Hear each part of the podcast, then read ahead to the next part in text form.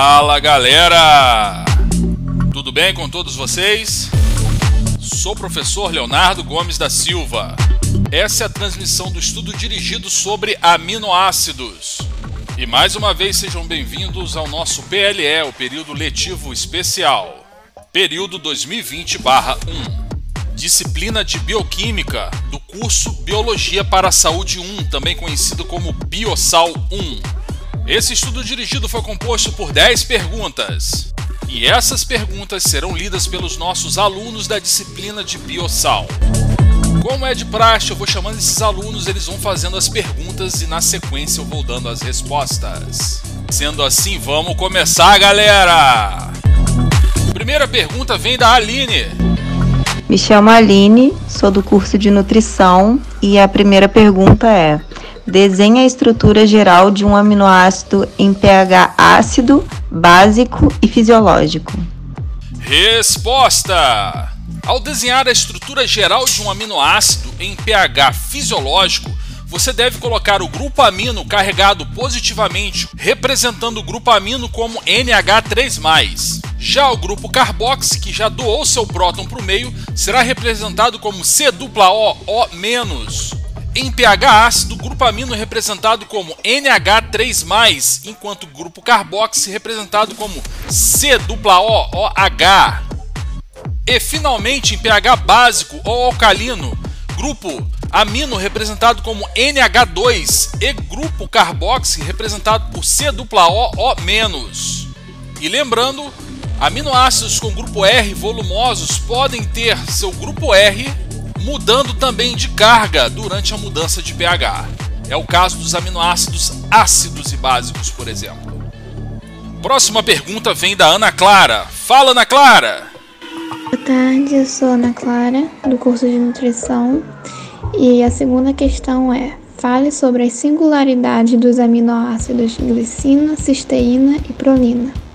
E a resposta dessa pergunta é: o aminoácido glicina tem como peculiaridade tem um grupo R muito pequeno representado por um átomo de hidrogênio.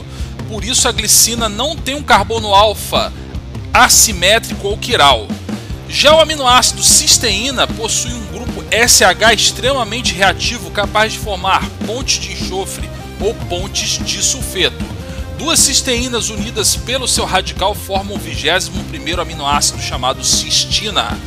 E finalmente a prolina é o único dos 20 aminoácidos onde o seu radical faz uma ligação covalente com seu grupo amino, se tornando dessa forma um único aminoácido cíclico. Próxima pergunta, Bruno Carvalho. Manda, Bruno. Eu sou Bruno Carvalho, do curso de Enfermagem e Obstetrícia, e a terceira pergunta é: na classificação de aminoácidos, segundo a natureza química dos grupos R, como você classificaria o aminoácido lisina? Resposta: segundo a natureza química dos grupos R, a lisina é considerada um aminoácido básico, alcalino ou carregado positivamente. Isso acontece devido à presença de um grupo R volumoso contendo um grupo NH3 no final. A próxima pergunta será feita por Caroline Ramos. Manda a pergunta, Carol.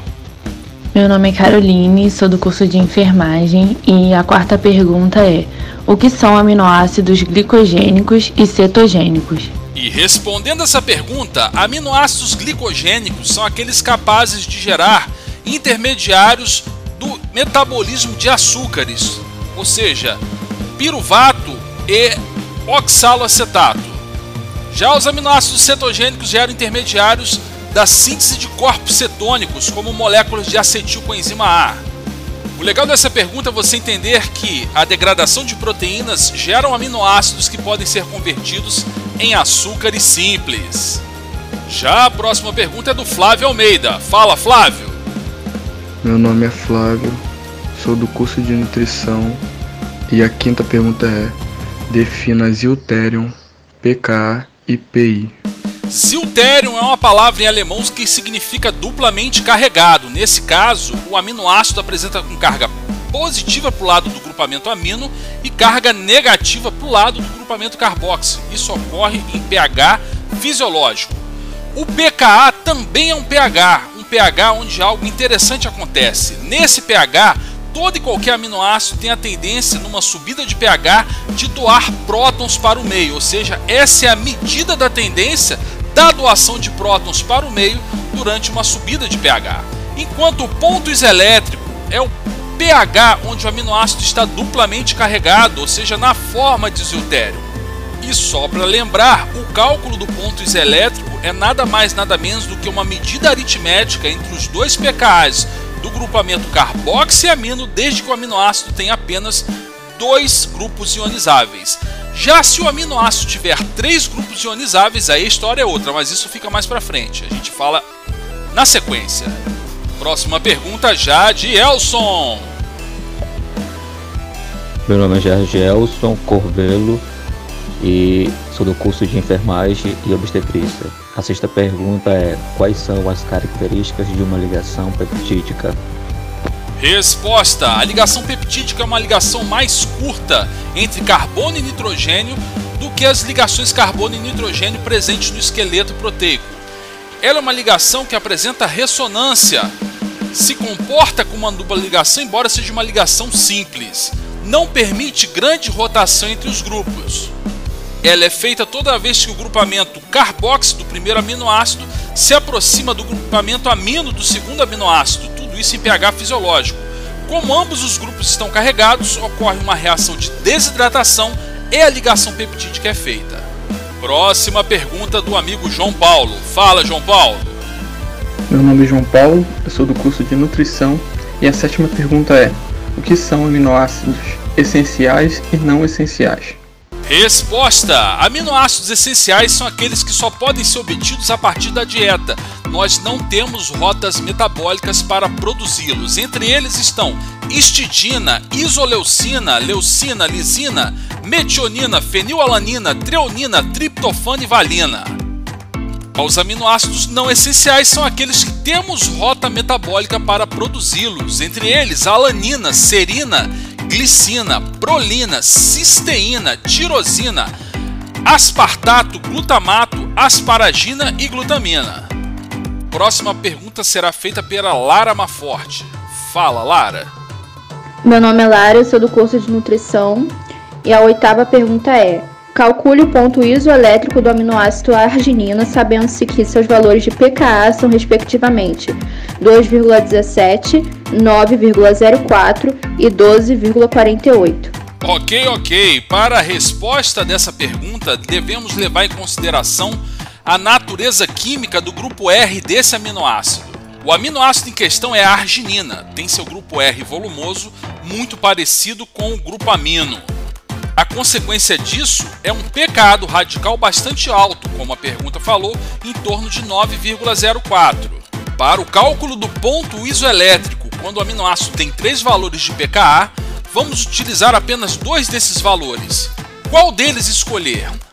A resposta é: você vai escolher justamente os valores dos pKa's cujos grupos se parecem. Nesse caso, o grupo R do aminoácido em questão se parece com o grupo amino, então nós vamos excluir o valor do pKa do grupo carboxy desse aminoácido, cujo valor numérico é 2,17, e fazer o cálculo com os outros dois valores de pKa dos grupos amino e do radical. Nesse caso, somar 12,48 com 9,04 e dividir por 2, dando a resposta de 10,76.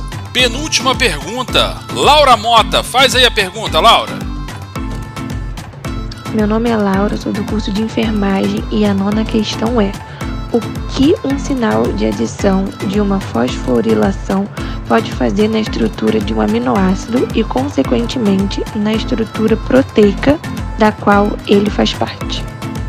Então, respondendo essa pergunta, quando um aminoácido recebe um sinal de fosforilação, ele ganhará um sinal que será interpretado pela célula como um sinal de uma ação fisiológica, que pode estar diretamente ligado ao crescimento e divisão celular ou alguma rota metabólica que deve ser começada, como é o caso da fosforilação de resíduos de serina, treonina ou tirosina. Caso, por exemplo, da ligação do receptor de insulina ao hormônio pelo lado extracelular, terá disparado no lado intracelular uma cascata de fosforilação seguida da ação de segundos mensageiros, desfosforilações e ação direta do metabolismo. Essa é uma cascata clássica de ampliação do sinal de ação hormonal. Última pergunta, Laísa Rodrigues. Fala, Laísa. Meu nome é Laísa Rodrigues, sou aluna do primeiro período de nutrição e a décima pergunta é: o triptofano é um aminoácido usado como suplemento dietético e no tratamento do estresse e hiperatividade e também usado no tratamento da depressão e de distúrbios do sono. Em aplicações farmacêuticas, o L-triptofano é usado como ingrediente ativo em antidepressivos e hipnóicos. Por quê? Concluindo com essa resposta, devemos lembrar que o triptofano é o precursor do neurotransmissor serotonina, a chamada molécula da felicidade. Vale lembrar que o triptofano está entre os aminoácidos essenciais, geralmente encontrado como fonte da proteína animal. A não ingestão desse triptofano nas quantidades diárias mínimas necessárias pode provocar depressão, ausência de sono, e como a pergunta disse, hiperatividade. Ok, galera, ficamos por aqui. Obrigado por mais esse podcast. Até a próxima!